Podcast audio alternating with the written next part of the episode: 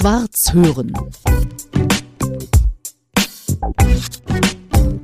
Wir sitzen an einem frühlingshaften Mittag mitten im Prenzlauer Berg in der Wabe. Das ist für alle, die die Wabe nicht kennen sollten, was uns jetzt wundern würde. Aber wir senden ja weltweit. Und quasi das Zuhause von Marc Lipuna. Hallo Marc, grüß Hallo, dich. ja.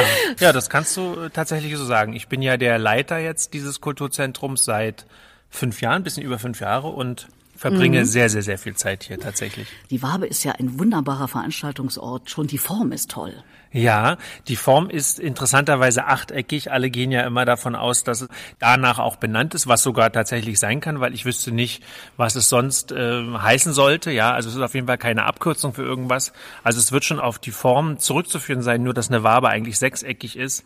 Und das war für mich am Anfang ganz interessant, weil ich dann immer versucht habe, so grafisch schon ein bisschen zu spielen bis ich dann mal nachgezählt habe, die Ecken, das war echt so ein paar Wochen völlig bescheuert. Aber bis ich dann gemerkt habe, ach, wir sitzen zwar in der Wabe, aber die ist gar nicht sechseckig, sondern achteckig, genau.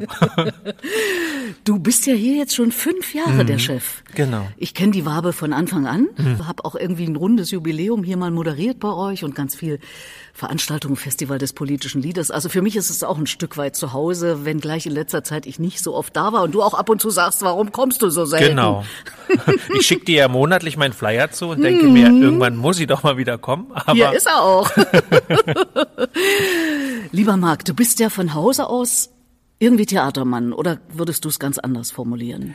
Das trifft es eigentlich ganz gut. Also ich habe zwar was anderes studiert, ich wollte eigentlich Lehrer werden ursprünglich äh, für Da Geschichte. sind wir schon zwei. Ja, siehst du. Ich wollte mal Musiklehrerin werden. Ah, und während des Studiums habe ich schon gemerkt, dass das, glaube ich, nichts wird oder ich da nicht die Nerven für haben werde. Und dann fing ich aber auch an, mich eh so ein bisschen äh, kreativ austoben zu wollen und wollte dann zum Theater. Dann dachte ich so, diese typische Germanistenkarriere, wenn man ans Theater geht, man wird dann Dramaturg. Hab dann aber auch schnell gemerkt, das ist auch nicht das, was mich interessiert, weil die Geschichten auf der Bühne möchte ich dann doch selber erzählen und selber die Bilder dazu auch entwerfen. Also mich hat's nie selber auf die Bühne gezogen, eine Rolle zu spielen. Das liegt mir auch so im privaten Leben nicht, sondern ich wollte einfach Geschichten erzählen. Geschichten, die es vielleicht schon gibt oder Geschichten, die man in Geschichten hineinlesen kann, die es schon gibt oder Geschichten auch selber erfinden. Und so bin ich dann zum Theater eben dann gegangen und habe dann dort meine ersten Inszenierungen gemacht. Also ich war Regieassistent in München am Volkstheater, ich war Regieassistent im Theater Aachen. Dort konnte ich dann die ersten Inszenierungen machen und bin danach relativ schnell weg aus dem Stadttheater, weil mich diese Strukturen dann doch nicht so glücklich gemacht haben und ich unter Druck nicht so mit Freude dabei war wenn man dann irgendwie an ein Haus berufen wird und was machen darf und man es ist die vierte Produktion und alle wollen lieber Orest spielen, landen dann aber blöderweise in der Jugendtheaterproduktion. Und das ist natürlich für junge Regisseure, Regisseurinnen immer so ein bisschen das erste, man kriegt so die Kinder und Jugendstücke. Und das hat mich nicht so glücklich gemacht. Und ich habe dann eben auch gemerkt, dass es mich eigentlich dann doch noch mehr so zu Projekten hinzieht und ich habe sehr viel dokumentarisches Theater angefangen zu machen, wo ich dann Schauspieler, Schauspielerinnen Statistiken äh, sprechen lasse und Zeitungsartikel und so, wo wir da einfach geguckt haben zu bestimmten Themen, haben wir Projekte entwickelt, wo sich Dinge aneinander assoziativ geknüpft haben. Ich habe ein Projekt gemacht über das sonderbare Verhältnis von Fußball, Sexualität und Geschlecht. Eier, wir brauchen Eier hieß das. Das war 2014. Ich hatte dann so ein Kollektiv gegründet. Wir haben einen biografischen Theaterabend gemacht über Ronald Tschernikau. Das war so ein bisschen der Auftakt hier in Berlin, mit dem ich so aufgeschlagen bin. Ich habe was über Männerfreundschaften gemacht, über äh, Anna Isnin und Selbstdarstellung im Internet oder überhaupt die grundsätzliche Frage nach Motiven von so einer Selbstverewigung. Also ganz verschiedene Themen, was mich so interessiert hat. Da habe ich mich dann so reingestürzt und gelesen und daraus dann eben Theaterprojekte destilliert. Und ich habe wahnsinnig gerne mit Amateuren gearbeitet, immer schon. Das fing dann so als Bürgertheaterprojekte an, wo ich in Aachen mit Senioren und Seniorinnen ganz schöne biografische Stücke gemacht haben, wo die aus ihrem Leben erzählt haben zu bestimmten Themen. Ich habe das dann später mit Jugendlichen gemacht. Ja, und das waren so ein bisschen die Sachen, die mich genauso interessiert haben wie natürlich ähm, gutes Boulevard. Bin jetzt nicht so der große Tragödienmensch, fand aber immer sowas toll wie Arsen und Spitzenhäubchen oder im Weißen Rössel oder Gott des Gemetzels. Das sind alles so Sachen, die ich dann auch machen konnte, dann eben mit einer freien Bühne in der Steiermark. Da war ich dann über acht Jahre jedes Jahr. Da ist der Junge aus Greifswald ja schon ganz schön rumgekommen. Korrekt. Der Junge aus Greifswald, der aber wirklich eigentlich sich als Berliner fühlt. Also ich habe immer noch so ein sonderbar nostalgisches Verhältnis zu Greifswald, weil meine Oma danach noch lange gelebt hat. Ich bin 1984 nach Berlin gekommen und im selben Jahr auch eingeschult worden nach Ostberlin und äh, habe in Friedrichshain gewohnt, in einer Wohnung mit Kohleofen und dann sind wir irgendwann nach der Wende in den Plattenbau gezogen.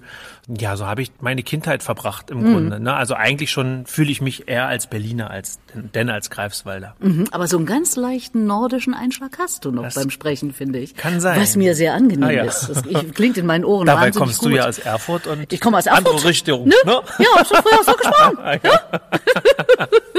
Hat sich einiges geändert im Laufe der Zeit. Sind schon, ist schon ein paar Jahre her, um nicht zu sagen 45. Ach, verrückt. Mehr als 45 Jahre bin ich jetzt schon in Berlin. Ah, siehst du? Du hast eben gerade schon das Stichwort Leben erwähnt, also so Geschichten aus dem Leben mhm. mit den älteren Herrschaften. Mhm. Der Podcast, den ich mache, der heißt ja Schwarz hören, mhm. Gespräch mit, in dem Falle Mark Lipuna, über Leben und Tod. Mhm. Also Leben haben wir jetzt schon ein ganz kleines bisschen gestreift. Was hat dich bewogen, mir zuzusagen, auch über den Tod mit mir zu reden? Ehrlich gesagt, die Hoffnung, dass ich ganz viel über das Leben reden kann.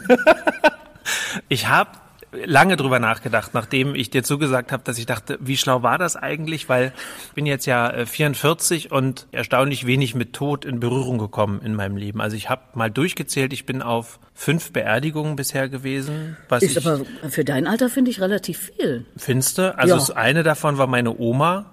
Und dann waren es zwei Schauspieler, die ich äh, kenne, die ja ein bisschen älter schon waren. So und ja, ein junger äh, Mensch war dabei, ein ganz junger Mensch, was natürlich auch eine besondere äh, Geschichte dann immer ist. Also meine Eltern sind jetzt Anfang 60. Also ich habe sehr junge Eltern, Gott sei Dank, bin ich auch sehr froh drum. Und ähm, dementsprechend habe ich sogar auch noch eine Oma, die Opas, die sind schon gestorben, da war ich noch ganz klein, das habe ich gar nicht mitbekommen. Also diese Beerdigungen blieben mir erspart. Also ich habe auch zum Glück durch Corona niemanden äh, in meinem Bekanntenkreis verloren oder so. Insofern habe ich schon das Gefühl, ich fand es relativ wenig, aber wenn du sagst, es ist ganz schön viel, dann ist es ja gar nicht so was Besonderes. Naja, das nicht. Und zum anderen, Marc, das Verrückte ist ja, ich mache das ja jetzt schon eine Weile und beschäftige mich mit dem Tod schon seit mehr als 30 Jahren. Genau genommen ist aus meiner Sicht ganz oft Missverständnis im Spiel, weil das ist ein Gespräch über Leben und Tod. Irgendwann führt's ja zum Tod, mhm. unser Leben. Eine Idee ist ja, die eigene Rede selber zu schreiben, die dann möglicherweise bei der Trauerfeier erklingt und vielleicht sogar noch selber aufzunehmen. Das war so der Anlass, um überhaupt sich mit dem Thema jetzt konkret im Podcast zu beschäftigen. Aber Tod gibt's ja nicht ohne Leben, in der Regel, und umgekehrt auch nicht. Zumindest glaube ich, dass das Leben mit dem Tod endet. Was glaubst denn du? Also ich glaube auch, dass danach Schluss ist. Dementsprechend ist es so mein Anspruch, das Leben so schön und angenehm und positiv zu verbringen wie möglich. Also ich halte das da wie Karl Valentin, der ja immer gesagt hat, ich ärgere mich nicht, wenn es regnet, denn wenn ich mich ärgere, regnet es auch. Das fand ich total einleuchtend, einfach zu sagen, man kann sich auch über ganz viele Dinge aufregen, aber das ist ja dann auch wirklich so verschwendete Lebenszeit. Natürlich berühren mich Sachen wie das jetzt, was in der Ukraine passiert und so, das ist ganz klar. Über sowas rege ich mich natürlich auch auf. Aber so kleinere Befindlichkeiten oder so Streitereien oder so, sowas versuche ich immer relativ schnell zu deeskalieren in dem Sinne oder da einfach ganz schnell die Luft rauszulassen, weil ich glaube, dass man sein Leben besser verbringt, wenn man sich nicht aufregt oder nicht über alles aufregt, weil mhm. es einfach Lebensqualität ist und Lebenszeit, die dir verloren geht, wo ich einfach denke, die kann ich auch besser nutzen und positiver nutzen. Und wo wir gerade über den Tod reden und äh, über mein bisheriges Leben sozusagen, wir hatten ja vorhin über die Theaterkarriere gesprochen und ich habe auch da versucht, zu schauen und in keiner Inszenierung, ich habe über 20 gemacht im Laufe von acht, neun Jahren, also bis ich dann hier auch angefangen habe, ich habe keinen Tod inszeniert. Das fand ich dann doch auch erstaunlich, ja. Also es gab keine Toten auf meinen, auf meinen Bühnen, so dass ich mich auch da gar nicht mal intensiv mit auseinandersetzen musste. Doch in einer Jugendproduktion, da ging das schon auch mal darum, aber das war so ein Soap-Opera-Ding, keine ernsthafte Auseinandersetzung mit Tod. Also insofern, dem Tod begegne ich am ehesten immer noch auf Friedhöfen, die ich sehr liebe. Das war übrigens auch ein Grund, warum ich gedacht habe, das wäre eigentlich schon interessant, äh, weil das äh, von den Podcasts, die ich bisher bei dir gehört habe, über Friedhofsliebe wurde noch nicht so viel gesprochen. Und ich äh, liebe Friedhöfe. Da kommt dann der Historiker in mir durch und der Berlin-Fan, ja, dass ich einfach sehr gerne auf Friedhöfen bin. Zum einen, weil die mir ja wirklich so eine Ruhe geben Man hat ja auch das Gefühl, die Luft auf einem Friedhof ist plötzlich viel sauberer, was total Blödsinn ist. Ja, aber das Spannende eigentlich ist ja, dass da wirklich so komprimierte Geschichte liegt, zum Teil ja über mehrere Jahrhunderte. Also was da an Erfahrung liegt und was da an, an, an Lebensgeschichten liegt, das fasziniert mich. Und dann fasziniert mich auch die Ästhetik einfach von von Grabsteinen, wenn ich auf den jüdischen Friedhof in Weißensee gehe und dann die ganzen Typografien mir angucke und auch eigentlich weiß, dass das ja alles relativ untypisch ist für die jüdische Begräbniskultur mit diesen Grabsteinen und diesen ja quasi nach ähm, christlichem Vorbild gestalteten Erbbegräbnissen und so. Mhm. Das sind alles so Punkte, die mich total reizen. Und da finde ich, ist der Tod natürlich auch interessant, auch wenn man dann Lebensdaten sieht und denkt, hu, ist gar nicht so alt geworden, woran lag es denn wohl? Oder wenn dann lustige Berufsbezeichnungen auf den Gräbern stehen und so.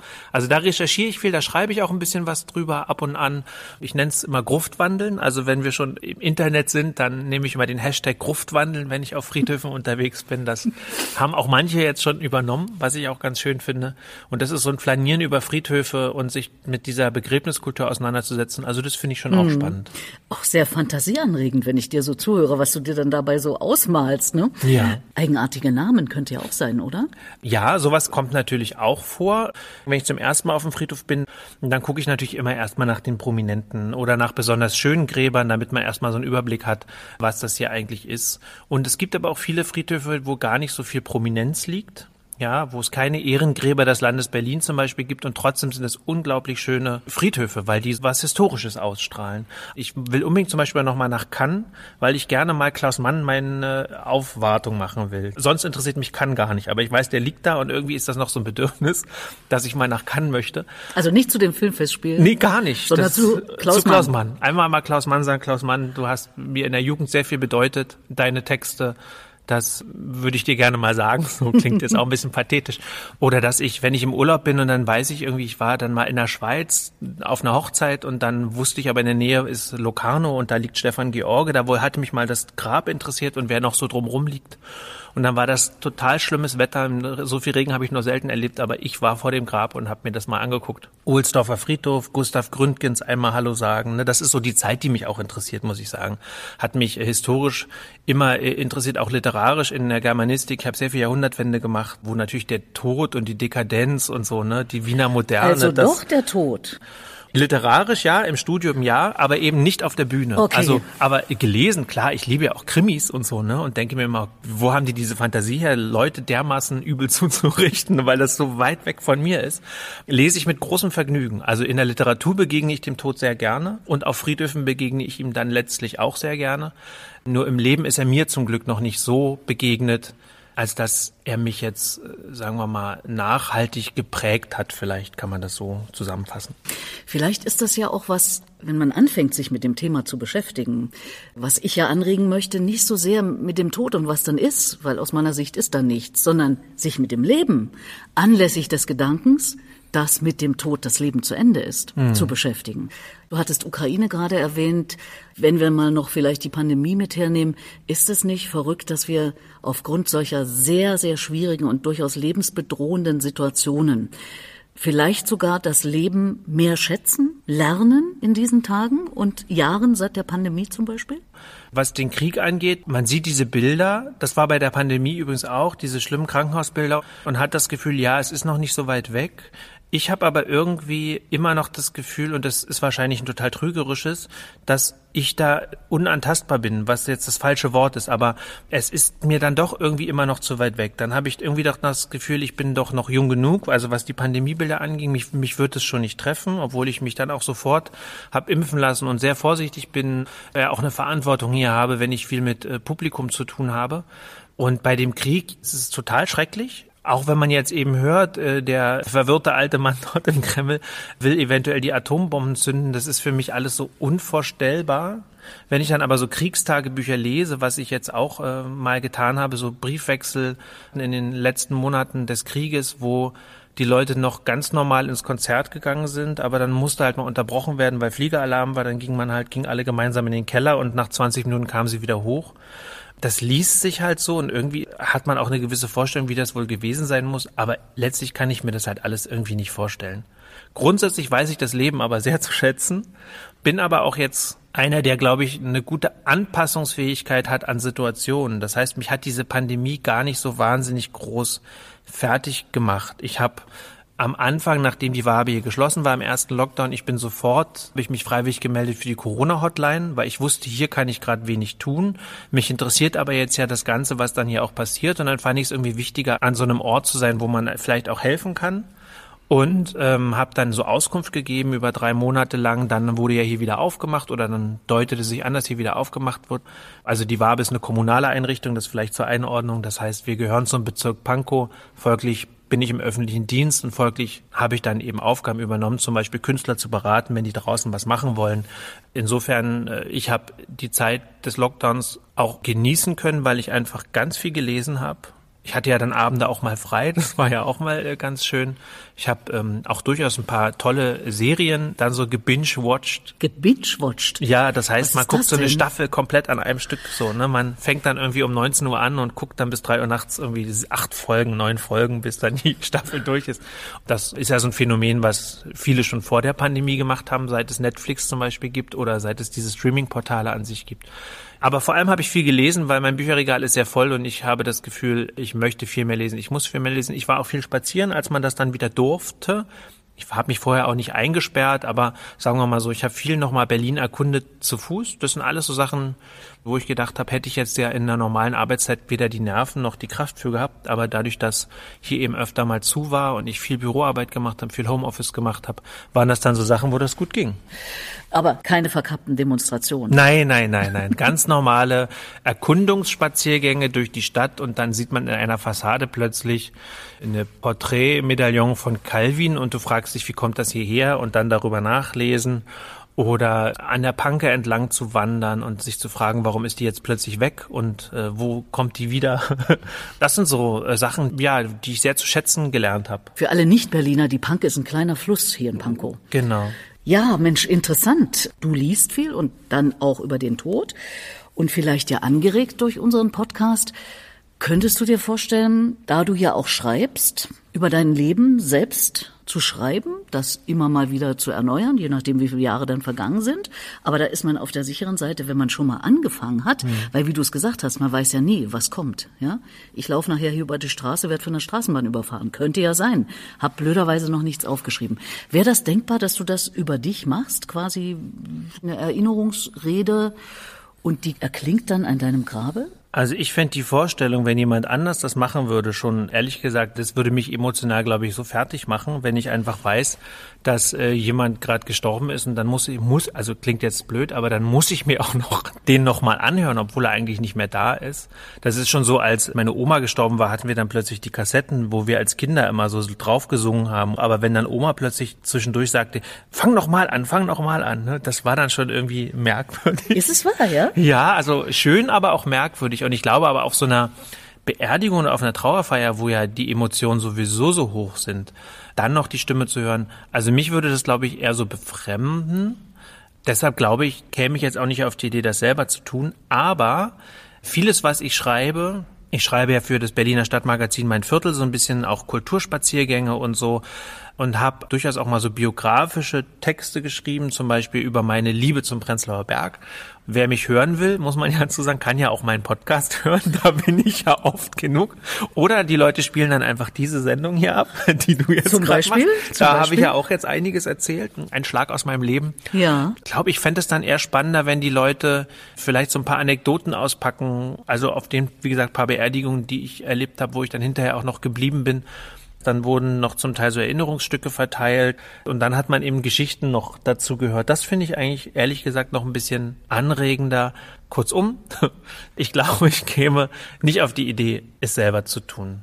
Letztes Jahr war ich auf einer Beerdigung von einer Schauspielerin, die gestorben ist, wo der Regisseur, der sie damals ans Theater Aachen geholt hat, die Trauerrede gehalten hat. Und das war so persönlich und so liebevoll dass ich dachte, was Besseres hätte eigentlich nicht passieren können. Er hat einfach die richtigen Geschichten ausgepackt.